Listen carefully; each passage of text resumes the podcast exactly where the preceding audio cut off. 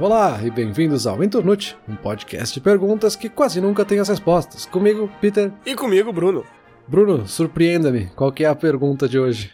Acho que não vai ser tão surpresa assim, Peter. Não é um assunto muito diferente de algo que a gente já conversou no passado, mas é uma pergunta. A pergunta específica é algo que já tinha sido pincelado pelo meu cérebro diversas vezes. E há três semanas atrás aconteceu um negócio no meu trabalho que eu essa pergunta veio com tudo na cabeça, assim. Então a pergunta de hoje é: por que a gente se desespera? Então a pergunta, para fazer mais específico ainda, é o seguinte: eu entendo, depois da gente ter feito um episódio sobre medo, por que, que a gente fica com medo das coisas. Eu entendo, depois da gente ter feito um episódio sobre como ser mais infeliz, por que, que a gente fica feliz ou infeliz. Eu entendo de onde vêm as emoções e as reações de um ponto evolutivo, por que, que a gente precisa do medo, por exemplo.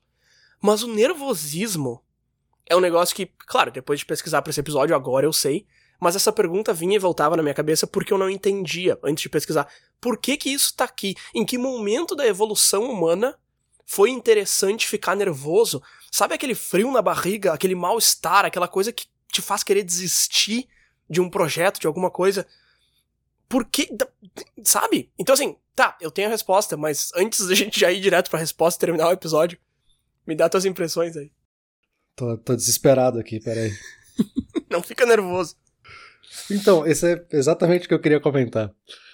Porque eu vou precisar que tu me dê uma definição, talvez, do que é desespero. Eu tô aqui tentando definir na minha cabeça, porque tu falou aí de medo e tal.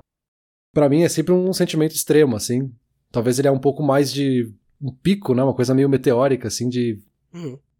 Uma curva que sobe muito rápido que te dá esse desespero e logo baixa, diferente do medo que parece algo mais constante ou uma curva mais longa. Mas me parece que também mistura outras coisas, né? O medo com ansiedade, com angústia, com essa coisa instantânea ali que tá acontecendo agora, que eu preciso resolver agora. E aí é sempre esse conselho que se dá pra pessoa quando ela tá numa situação de estresse, ou de um estresse muito elevado, que poderia ser o desespero, que é isso assim, de não se desespera. Fica calmo, te acalma. Não toma uma atitude sem pensar antes. É sempre esse tipo de coisa assim de paciência, sabe? Todo mundo sabe disso, todo mundo tem esse conselho, todo mundo já deu esse conselho pra alguém. E ao mesmo tempo a gente se desespera em alguns momentos quando a gente tá em situações de risco, porque é a nossa reação mais automática. Mas o que a gente sabe racionalmente meio que vai contra isso, né? Tá, mas é que também o conselho de não fica nervoso, uma pessoa que tá nervosa é coisa mais inútil. Mas tá, meu, ok, aí que tá. É o nosso. É a nossa reação automática. Mas por que, que é uma reação automática? Deixa eu, deixa eu te definir o que, que eu tô falando como desespero aqui. Porque, claro, desespero pode ser alguma coisa do tipo. Tu não tem dinheiro pra pagar as contas tá desesperado, mas não é bem disso que eu tô falando. Eu tô falando daquele desespero de nervoso mesmo. Então, eu comentei que aconteceu uma coisa no meu trabalho que me trouxe essa pergunta à mente, que foi o seguinte: eu gerencio umas turmas ali de um programa preparatório para a universidade, então ele é um programa um pouco mais complicado de se dar aula. Trabalho numa escola, para quem não sabe. Chegou lá uma professora que estava dando o primeiro dia de aula da vida dela, e já jogaram ela nesse programa um pouco mais difícil. Então ela tava meio nervosa. Aí tá, ela se apresentou, levei ela pra sala dela, ela tava nervosa, e aquele nervosismo foi subindo, foi subindo, foi subindo. E eu mostrando as coisas para ela, tentando acalmar ela, tentando dizer, não, é segunda-feira, hoje é o dia de apresentar o programa, os alunos estão tão perdidos quanto tu, de repente até mais fica tranquilo e tal, mostrando que não tinha nada para dar errado. Veio outra professora que tinha ajudado a preparar a aula que ela ia dar, ficou conversando com ela até o horário de começar a aula e tal. E eu fui pro meu escritório. E quando eu voltei, eu só vi ela saindo da escola, assim. Ela foi embora. Eu fiquei, cara, o que aconteceu? E a outra professora falou, não, ela ficou desesperada e falou, não tem como, eu não tenho como dar essa aula, não tem como ficar na frente dessa turma, eu vou embora. E ela literalmente foi embora. E aí eu fiquei pensando assim, essa reação que ela teve por que, que ela teve essa reação? Tá, porque ela tava nervosa, porque alguma coisa podia dar errado, porque ela não se sentia preparada, etc e tal. Mas, de novo, de um ponto evolutivo, de onde que vem isso, sabe? O que, o que que é essa reação? É, essa é a minha pergunta, sabe? O que que é esse desespero que nos leva a desistir de alguma coisa, que nos leva a parar, a não fazer, ou pelo menos que causa um mal-estar gigante no começo de alguma coisa. Eu tive esse mal-estar enorme no começo da minha primeira aula, mas depois foi dissolvendo. Mas não dá pra dizer que eu não tive, não dá pra dizer que eu cheguei na primeira aula, ah, haha, eu sou o melhor. Não, cara, eu fui apavorado na primeira aula, normal. Todo mundo acho que passaria por isso ou passa por isso. Por quê, sabe? O que, que é isso? Pois é, e, e nesse caso aí, nesse exemplo que tu trouxe, é até um caso meio extremo, mas ele fica mais fácil de visualizar o que a gente tá falando, né? Uh, e sem querer ter a pretensão de fazer qualquer tipo de diagnóstico, porque não, não é nem a minha área, mas me parece que ela estava tendo quase uma crise de ansiedade mesmo, assim, de esse desespero foi tanto que levou ao ponto de ela ter essa crise de ansiedade e meio que desistir, ter que sair da sala, ter que largar aquela atividade por um momento para tentar se recompor e, enfim, né, tentar se recuperar. Mas aí tu comentou um negócio de que, ah, ela tá com medo de o que pode dar errado. E aí eu fiquei pensando agora que eu não sei se a questão é o que pode dar errado ou o que pode dar certo. Porque me parece que é muito mais confortável quando tu vai fazer alguma coisa e tu sabe o que, que pode dar errado. Ah, eu vou tentar aqui fazer X, eu sei que se der certo vai acontecer Y, se eu fizer errado vai dar Z. Então eu já sei o que vai acontecer, tu já tá, de certa forma, sabendo os possíveis resultados. Me parece que causa muito mais ansiedade por ser uma coisa nova para ela não saber o que, pode acontecer. Eu não sei nem o que vai acontecer se der errado, que é muito desesperador, porque pode ir para qualquer lado. Mas eu também não sei nem o que fazer se der certo. Eu não sei como me sentir se isso der certo. Então isso também vai te dar ansiedade do outro lado. Então eu acho que isso vai se somando e vai alimentando esse monstro da ansiedade até ele se transformar no desespero. Né? Eu acho que tu trouxe um ponto muito bom agora, Peter, do medo do desconhecido versus o medo de dar errado, porque a minha pergunta era a seguinte, e aí eu tô até me sentindo mal de estar, tá, de novo, voltando no exemplo da coitada da professora que foi embora, mas se é medo de dar errado, não faz sentido nenhum, porque deu errado. Abandonar o teu trabalho no primeiro dia não tem definição maior de fracasso do que isso. Então, assim, tu tá com medo do fracasso e aí tu vai lá e causa um fracasso maior ainda. Isso era uma coisa que eu também não tava conseguindo responder, mas agora tu, tu botou uma luz aí, tu disse, não, ela não tava com medo de dar errado, ela tava com medo do desconhecido. E isso é muito bacana. E só para me jogar na lama junto, para não ficar só avacalhando com a professora, eu fazia teatro na época do ensino médio e parei porque eu justamente ficava tão nervoso antes de começar uma peça que eu nunca fiz isso de desistir da peça, mas eu fiz o mais macro que eu fiz, eu desisti de fazer teatro. Eu parei, eu saí, eu tinha uma aula, eu tinha um grupo ali com um amigo e tal, e eu falei, não, não quero mais, porque me causava esse mal-estar tão grande que eu falei, não quero. E de novo, eu acho que tu tem muita razão quando tu diz que é medo do desconhecido, porque tá, eu vou subir no palco e eu não sei o que, que vai acontecer, sabe? Sei lá. É, eu acho que o não sei é muito mais angustiante do que qualquer outro resultado. Porque saber o que, vai dar errado é. Beleza, eu sei o que vai dar errado. Enquanto as situações a gente já não teve em que a gente teve que tentar fazer alguma coisa. E aí, ah, se der errado, beleza, eu sei que vai acontecer isso, a vida segue, abraço. Mas quando tu não sabe, é muito mais desesperador, né? Sei lá, eu sei que vou fazer a prova da autoescola e se eu não passar, beleza, não passei, vai ter outra prova na semana seguinte, vou tentar de novo. Esse é o pior resultado que tu saiba. Quer dizer, dá pra imaginar um cenário pior. Mas enfim, esses cenários mapeados, tu sabe que esse é o cenário negativo. Agora, se tu vai chegar ali para fazer uma prova que tu não sabe nem se é um veículo que tu vai dirigir ou o que vai acontecer, se tem que subir, se tem que descer, é muito mais angustiante porque tu não sabe o que vai acontecer. É muito mais desesperador, tu tá totalmente no escuro, sabe? Ah, eu acho que isso ajuda a explicar a diferença de estado de espírito entre a minha primeira prova de autoescola e a segunda, porque quando eu fiz a primeira, eu ia viajar com meu pai, depois a gente ia dividir a direção, só que se tu se tu reprova, tu tem que esperar, né, um tempo. E aí, se eu reprovasse, não ia dar tempo. Então eu não sabia o que ia acontecer, porque se eu reprovasse, eu não ia conseguir dividir a direção e como é que a gente ia fazer. E eu reprovei, de fato, eu tava super nervoso. E a segunda vez que eu fui, eu não tava nervoso. A segunda vez que eu fui, eu tava, eu tava entediado, assim, eu tava meio de cara já, porque os caras me deixaram esperando, tipo, sei lá, seis horas no sol de São Leopoldo, com 40 graus. Então eu tava meio tipo, ah, mas eu não tava nervoso, no primeiro eu tava. Então talvez tenha sido isso, talvez essa ideia que tu trouxe do medo do desconhecido e não saber onde que vai dar é, é bem bacana mesmo, é bem interessante. É, esse é justamente um dos objetivos de fazer um simulado, por exemplo, uhum. enquanto um objeto metodológico, assim, tu vai fazer o simulado para saber o que, que é fazer a prova, sabe? Porque o conteúdo é o mesmo, se fizer o simulado ou não fizer, tu já estudou aquele conteúdo, mas agora tu vai entender como é que é a prova, sabe? É quase a mesma coisa de tipo, se tu vai jogar basquete, tu tem que treinar basquete milhões de vezes e aí tu vai aprender e, e muito é de ficar confortável com jogar, não é necessariamente de ficar melhor tecnicamente, né, de ficar confortável com aquilo daquilo deixar de ser desconhecido para ti, né? Perfeito, eu até trouxe uma listinha aqui mais pro final do episódio de como tentar botar esse nervosismo todo numa coleira. E uma das, das coisas passa muito pela prática, mas deixa eu voltar para as minhas perguntas sem resposta antes da pesquisa, que agora já estão respondidas, porque tu trouxe uma coisa interessante aí, que é o cara que joga basquete e, e pratica muito. Isso é uma coisa que eu também me perguntava antes, assim. O pessoal que é profissional e tá nessa situação, tipo, o cara que faz teatro profissionalmente, cara, o ator da Broadway, ou sei lá, Ou um jogador de, de futebol, de basquete, sei lá, Neymar, Cristiano Ronaldo. Esses caras ficam nervosos antes de uma, de uma atuação, de uma performance. E a gente sempre ouve eles dando entrevista falando, ah, sempre dá o friozinho na barriga e tal. Só que era uma coisa que eu me perguntava, assim, porque tá, eu fiz teatro não foi uma vez só, eu fiz várias vezes, eu apresentei várias vezes e, e, e diversas vezes eu apresentei a mesma peça múltiplas vezes. E eu nunca fiquei menos nervoso. Então eu perguntava, será que esses caras ficam nervosos também? E, e, basicamente a resposta é não. Claro, tu fica. Eles ficam nervosos do mesmo jeito que tu vai ficar nervoso antes de uma coisa importante no trabalho, sei lá, mas não é esse mesmo nervosismo que a gente sentiria antes de jogar uma final, ou dar uma palestra, ou, apresentar um, um teatro, pra usar o mesmo exemplo. E justamente uma das, dos, dos, principais motivos do porquê eles não ficam nervosos com essas performances é o que tu falou agora, é essa ideia de treinar não só como prática para aumentar as habilidades, mas como uma ferramenta para ficar mais confortável com aquilo. É, agora que eu falei esse exemplo, na verdade eu dei um exemplo de basquete, eu não sei porque que eu uso tanto basquete nos episódios como exemplo, porque eu sequer assisto basquete, né? Então, eu não sei nem as regras. Mas enfim, para dar um outro exemplo, algo que é muito comum para quem tá começando a andar de skate, por exemplo, qual é a primeira manobra que tem que aprender, qual é a técnica que tem que usar para fazer XYZ.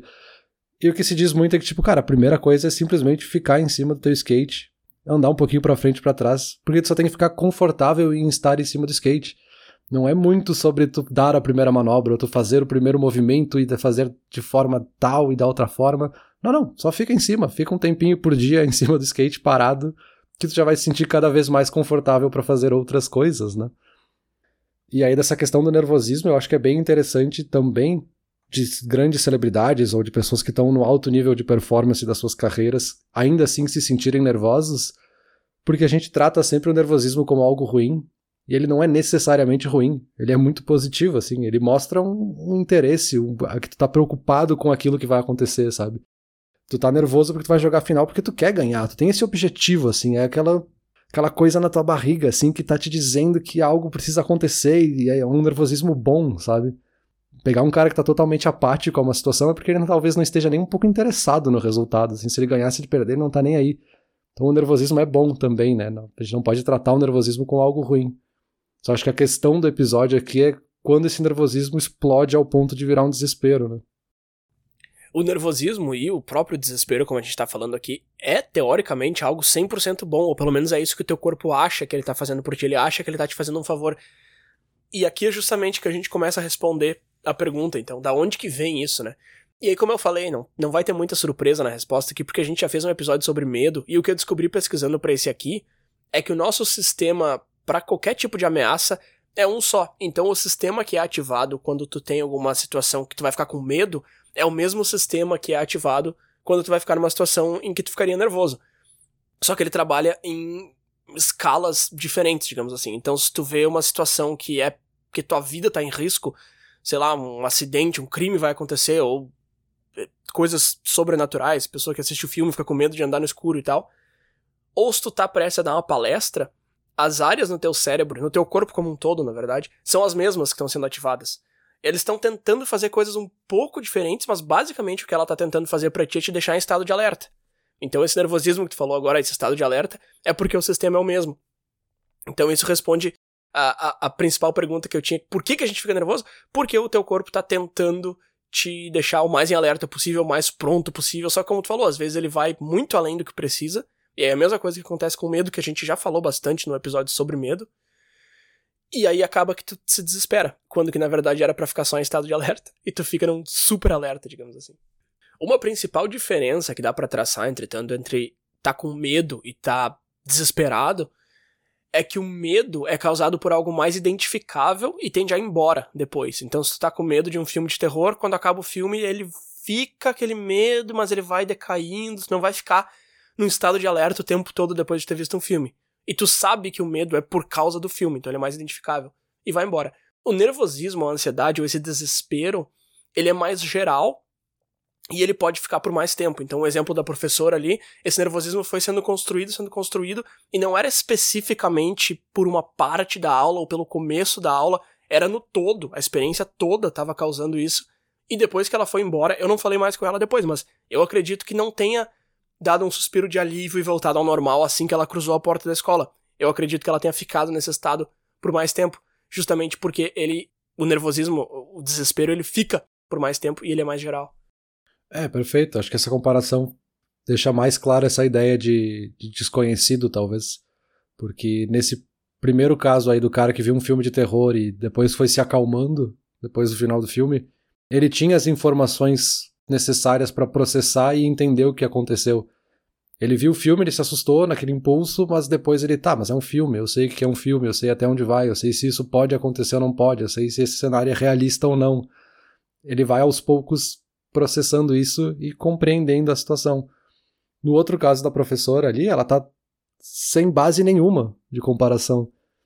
E isso é que causa o desespero, assim, dela não saber para onde ela vai, para onde ela corre, o que, que ela faz. E ao mesmo tempo o cérebro tá ali tentando processar alguma coisa que não existe.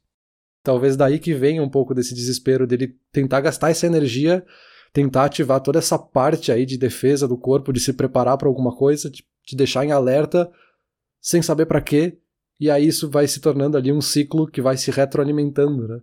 Me lembra muito uma metáfora que se usa muito para esse tipo de coisa, que é essa ideia do monstro, assim, de que essa angústia, de quando a gente tem algum medo, quando a gente tem alguma coisa, a gente tem um monstro ali dentro da gente. E toda vez que a gente fica alimentando essa angústia, a gente está alimentando esse monstro, que vai ficando cada vez maior, cada vez maior. E vai chegar um ponto que ele vai ficar gigante e vai te dar esse desespero de te fazer desistir ou qualquer outro resultado final, assim. E aí o que se fala é de justamente conversar com outras pessoas, buscar outras alternativas que vão te ajudar a reduzir o tamanho do monstro, a atacar esse monstro mais diretamente e não te deixar alimentar ele tanto, né? Não, perfeito. Tu trouxe dois pontos aí que eu gostaria de entrar um pouquinho mais a fundo. Um deles é o que tu comentou da professora ali com sem base de comparação. E o outro do, do monstro que se alimenta. Deixa eu pegar a comparação primeiro. Quando a gente fica nervoso e a gente chega nesse estágio de desespero, que está acontecendo no cérebro? Tem três partes se comunicando. A primeira, que é óbvio que é a parte emotiva, que é a que vem mais rápido, solta o alarme e tá dizendo pra professora ir embora, vai dar tudo errado, sai daqui, sai daqui, sai daqui, sai daqui.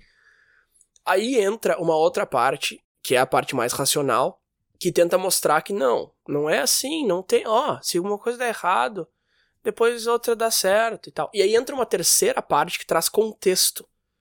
E essa terceira parte que traz contexto, ela tá basicamente te mostrando outras instâncias onde isso já aconteceu.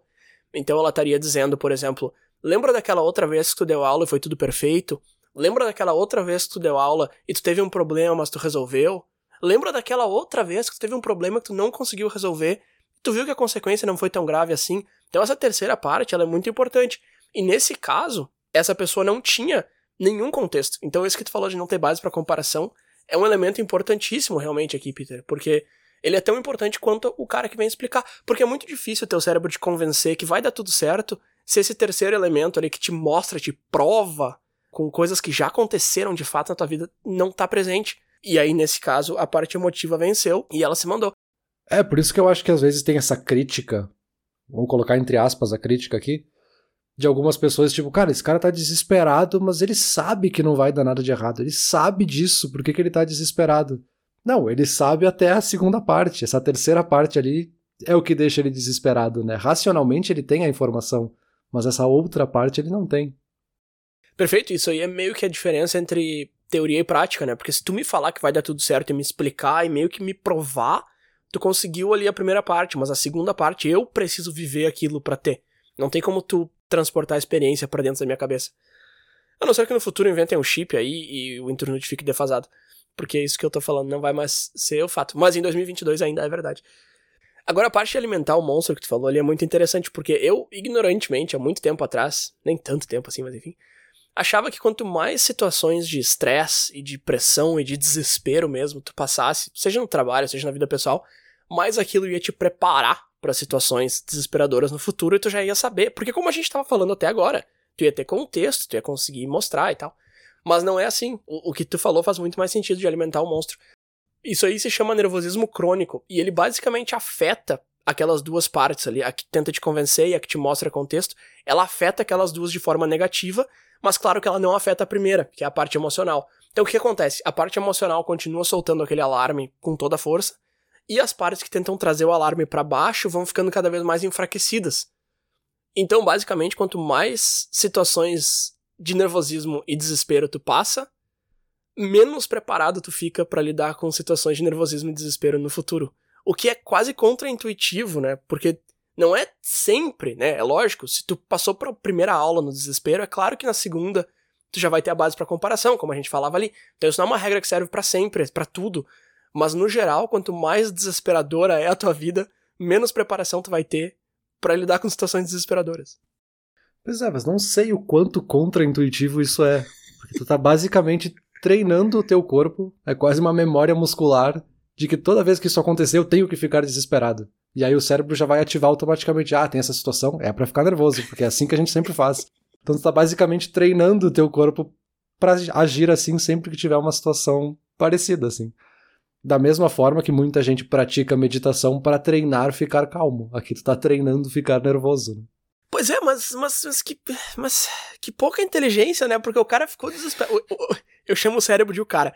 O cara ficou desesperado. Mais pra frente ele olhou para trás, ele viu que não adiantou para nada. E aí acontece de novo, ele vai lá e se desespera de novo. Poxa vida. Mas ô Bruno, o cérebro não quer pensar. Essa é a questão. Ele fez isso da outra vez, é isso que eu vou fazer de novo, e ponto. Pensar cansa. Verdade, Peter, verdade. Mas já que tu falou em, como acalmar, como treinar para acalmar, vamos para vamos para essa última parte aí de como lidar então com essas situações de estresse e, e de desespero, porque todo mundo passa por isso, então existem algumas maneiras. Deixa eu só comentar antes da gente entrar nesse último bloco que essa sensação estranha que eu comentei lá no começo de essa sensação que dá na barriga esse mal-estar que dá. Aqui a gente tem uma expressão muito forte que é o butterflies, né? Que é borboletas no estômago, porque tu se sente mexendo ali dentro. Eu sempre achei estranho isso, de que eu, eu tinha um trabalho antigamente que uma segunda-feira por mês eu tinha que falar na frente de um monte de gente. E sempre nessa segunda-feira eu, eu, ficava muito ruim, assim, eu não conseguia tomar café da manhã, sabe? O estômago parece que fechava, assim, não quero comer. E eu nunca entendi muito bem o motivo, e aí, fazendo essa pesquisa, eu entendi que isso acontece justamente porque o teu sistema nervoso está direcionando o sangue para onde ele importa. Então, coração, músculos, ele está tirando da barriga. Então, esse movimento que tu está sentindo, ok, não são borboletas, literal, mas está tendo algum movimento ali de fato, que é o teu sangue correndo. Então, é por isso que a gente fica com desconforto na barriga quando a gente está nervoso ou desesperado. Faz sentido. E, curiosamente, eu assisti um, uma entrevista do Jimmy Carr hoje, algumas horas antes da gravação, onde ele falou que esse desespero frequente é o lado ruim de ter uma mente criativa. Que eu achei uma maneira legal de colocar, assim, porque ele disse que a mente dele tá sempre acelerada, sempre pensando em tudo, tudo, tudo, e aí, lógico que você tá pensando em tudo, você tá pensando em cenários desesperadores também. Ele escreveu um livro onde ele fala bastante sobre ansiedade, ansiedade crônica e desespero e tal. E aí ele falou de algumas coisas que ele fez para tentar acalmar a ansiedade, o que, que funcionou para ele, o que, que não funcionou, mas como vários assuntos que a gente falou aqui já, né, Peter, não tem fórmula pronta, assim, tem várias coisas que dá para tentar fazer, mas não é necessariamente porque o Jimmy Carr fez que vai funcionar para ti. Mas uma coisa que eu achei bem legal, assim, que é meio que uma dica, nem uma dica, acho que uma regra geral, assim, do, do desespero, de como lidar com ele, é aceitar que ele é real, que ele existe, que ele é normal, sabe? Então tu tá desesperado antes de alguma coisa importante. Às vezes a gente tem essa tendência de eu preciso me acalmar. Então faz exercício de respiração, meditação. Cara, ok, eu, mas esse aí tem que ser o segundo passo, sabe? Eu acho que o primeiro passo é, tá, eu tô nervoso, beleza, faz parte, é normal, esse é o meu corpo tentando me ajudar, ele tá tentando me acordar. Calma, que nem tu falou antes, o nervosismo não é o vilão. Ele vai além do que ele precisa e acaba atrapalhando, ok, mas assim, não é que ele chegou para te destruir, então abraça o nervosismo, sabe? para não ficar aqui me repetindo, né? Mas é isso, assim, o nervosismo ele é bom porque ele tá te demonstrando interesse, assim, ele tá preparando o teu corpo da mesma forma que tu ficou, sei lá, meses se preparando para uma palestra, para uma atividade específica que tu tá realmente muito interessado, tu quer aquilo como teu objetivo, então é quase lógico que tu vai chegar naquele momento e tu vai ficar muito intenso naquele momento. E aí o nervosismo vem junto, da mesma forma que vem excitação, vem outros sentimentos ao mesmo tempo. E da mesma forma que no momento em que tu realmente fizer isso e conseguir o que tu queria, vai vir uma outra descarga gigante de outros sentimentos que estão ali juntos, assim. Então faz parte do teu corpo mesmo, né? Ele é, ele é parte de ti. E sim, alguns momentos ele pode ir além do que ele precisa, mas ele precisa estar ali, né? Sim, sim. Agora, entrando em mais como combater de fato, porque, de novo, às vezes ele é realmente maior do que ele precisa, uma dica que eu li que parece óbvia à primeira vista é importante identificar a fonte do nervosismo, mas não é tão óbvio assim, porque a gente fica nervoso com algo, mas como a gente falou antes, esse algo ele normalmente é muito geral. O que evoca o desespero normalmente é algo bem geral, e normalmente o problema é algo específico dentro daquele geral. Então conseguir identificar o que que é vai te ajudar bastante. às vezes é alguma coisa que a gente nem percebeu na hora. Então aquelas técnicas de mindfulness e journaling, escrever os teus sentimentos, etc, etc, ajuda bastante, mas só tentar pensar, tá, o que que, por que que eu fiquei tão desesperado? Ah, porque era meu primeiro dia. Tá, não, ok. Mas eu já tive primeiros dias de muitas coisas na vida e nunca fiquei com um desespero tão grande. Então o que que foi especificamente, sabe? Tentar achar a, a fonte da coisa toda é bastante importante também. Sim, me lembra um pouco daquela ideia dos cinco porquês, se não me engano. Que é de toda vez que tu se responder essa pergunta, tu se perguntar por quê de novo. Hum. Que aí tu vai se obrigar a se aprofundar um pouco mais, assim. Eu fiquei. Por que, que eu fiquei nervoso? Ah, porque era meu primeiro dia, tá, mas por quê? E aí tu vai, tá, mas era meu primeiro dia dando aula, e aí eu tava nervoso porque tal coisa, tá, mas por quê? E aí tu vai se aprofundando e tu se obriga, né, de certa forma, com cinco ou mais porquês. Ah, legal essa. Acho que eu nunca tinha ouvido essa, essa ideia, é bacana. Outra que eu li que eu achei interessante também é a ideia dos quadrantes. Então, a pessoa se pergunta quão importante é aquilo na vida e coloca numa escala de 0 a 10. Então ele até deu uns exemplos lá, onde 10 era tu perder alguém que tu ama, a pessoa morreu. 9 era ela ser diagnosticada com uma doença enorme. Aí outro exemplo que ele deu, acho que era ir mal num teste. Aí ele falou que isso seria um 4 numa escala. Enfim, tu dá uma nota de 0 a 10. Daí tu se pergunta de novo quão importante isso é daqui a 5 anos. Tu dá uma nota de 0 a 10 de novo, aí tu faz a média. Tá, essa é a importância. E aí o outro elemento é quão provável aquilo é de acontecer. Ah, é, provavelmente vai acontecer, é quase certo. Ou, não, a chance é minúscula, tipo um avião, teu avião cair. Pô, isso é um 10 de importância, mas probabilidade provavelmente é um 1, talvez 0.5, sei lá. E ele coloca num quadrante, assim, onde ele coloca, ok, esse aqui é muito importante, muito provável, muito importante, pouco provável, etc e tal. Faz os quatro, né? Até chegar no pouco importante, pouco provável. E aí ele fala que tudo que não for nesse quadrante de muito importante, muito provável, não merece a tua preocupação. Isso é uma coisa que eu já tinha ouvido em várias outras formas, assim, do tipo, ah, se não vai importar daqui a cinco anos, não perde seu tempo. Que é uma frase que eu comentei em outro episódio que eu não gosto muito, porque eu acho que é uma maneira muito nonchalant de viver a vida. Mas isso de colocar nos quadrantes eu já acho mais bacana, assim, porque mesmo que tu não vá seguir a risca, mesmo que tu fique um pouco preocupado com as coisas que estão nos outros três quadrantes, tu vai conseguir ter mais perspectiva e entender que tá, não precisa desespero. Um nervosismo aqui já tá ok, sabe? E aí, meu último ponto aqui, se tu me perguntar, tá, mas e, e no, no, que fica no quadrante mais alto ali, o que, que eu faço com isso? Aí tem outras técnicas também. Uma técnica bacana é uma coisa que tu comentou lá de treino, né? Mas é não. Porque não adianta eu chegar aqui e te dizer, meu, tá nervoso? Treina um ano. Aí tu fala, não, mas a palestra é agora, o que eu vou fazer? Então, não. A ideia é essa imagem mental, é de tu pensar no teu treino, na tua preparação. Então tu tá entrando no palco, tu não tá olhando pra audiência e tentando pensar na palestra que tu vai dar agora. Tu tá entrando no, no palco como tu entrou no teu quarto quando tu tava praticando ontem de noite, sabe? Tu tá visualizando aquilo. Isso acalma e visualizar o final também. Se tu tá jogando uma final de algum esporte, visualizar o troféu e tal, que é uma coisa que o pessoal fala bastante também. Esse segundo é um pouco mais perigoso, porque ele pode causar muita frustração, né? Se tu joga uma partida inteira, dá uma palestra toda pensando no sucesso e tu não tem esse sucesso, teu cérebro não vai entender muito bem o que aconteceu. Mas essa, essa imagem mental de pensar no treino ou no preparo, enquanto tu faz a coisa importante, eu achei bacana também. É, isso é bem interessante, assim, não pensar só no treino como o ato de praticar, né? Mas também refletir o quanto tu já praticou, né? Isso às vezes é suficiente, tipo, ah, tu tem que subir no palco agora, tá, mas, cara, tu praticou durante o ano inteiro. Ninguém aqui nessa sala sabe do que tu vai falar melhor do que tu. Então vai lá e fica tranquilo, assim. Então isso realmente ajuda, né? Sim, sim, essa ideia é até uma expectativa que tu coloca para ti mesmo, do cara, mesmo que eu esquecesse metade das minhas falas, ninguém sabe a outra metade, então vai ser novidade para eles, e ninguém vai saber que eu esqueci metade, porque eles não sabem qual é a apresentação, só eu sei, né? Isso é uma coisa que a gente esquece no momento, a gente pensa, cara, o que, que vai acontecer se eu esquecer um pedaço? Nada, não vai acontecer nada se tu esquecer um pedaço. Mas o que, que vai acontecer se eu não tenho mais nada para falar? A gente vai pra conclusão. Peter, por que a gente se desespera? Ah, Bruno, eu não sei. Ah. vamos lá, vamos lá. Não, eu acho que essa pergunta tinha uma resposta bem objetiva, que eu acho que tu soube responder muito bem. Assim. É difícil resumir assim em poucas palavras como conclusão, mas é basicamente da gente se colocar em estado de alerta para tentar resolver alguma situação. E aí entra toda essa parte mais subjetiva, que era o que a gente passou a maior parte do tempo discutindo, do que, que acontece em outros aspectos, assim, por que, que eu fico nervoso de certa forma, como é que o nervosismo afeta a minha vida, que pode ser bom e tem técnicas para nos ajudar a usar ele de forma mais positiva ou de forma um pouco mais controlada, talvez, para que ele não chegue nesses extremos, né? nem da gente ficar desesperado, mas também nem da gente se sentir apático em algumas situações que talvez seja tão ruim quanto o desespero. Né? Perfeito, eu acho que sim. Eu acho que o ponto-chave é saber usar ele como aliado, mas deixar ele quietinho na dele, controlado. Né? Então tem técnica para usar ele ao teu lado, mas também tem técnica para não deixar ele ficar maior do que, do que tu. O monstro que tu alimenta ali foi um exemplo muito legal que tu trouxe. Mas eu acho que é isso aí mesmo. Perfeito. Então acho que concluímos muito bem, com muita calma e pouco desespero. Chegamos ao final. Mas acho interessante que o episódio da semana passada que eu trouxe que falava sobre morte, sobre finais, sobre terminar as coisas, foi mais leve do que esse. Então preciso te dar parabéns aí. Valeu.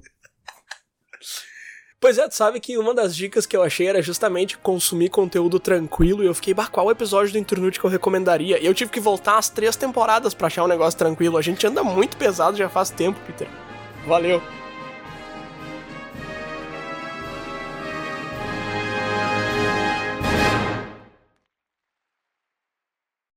Olá ouvinte! Se você gosta do Inturnute, não deixe de compartilhar nas redes sociais, e de seguir no Spotify, ou no seu aplicativo de podcasts favorito. E se você quiser compartilhar a sua resposta para a pergunta da semana, é só enviar uma mensagem. Muito obrigado, e até o próximo episódio.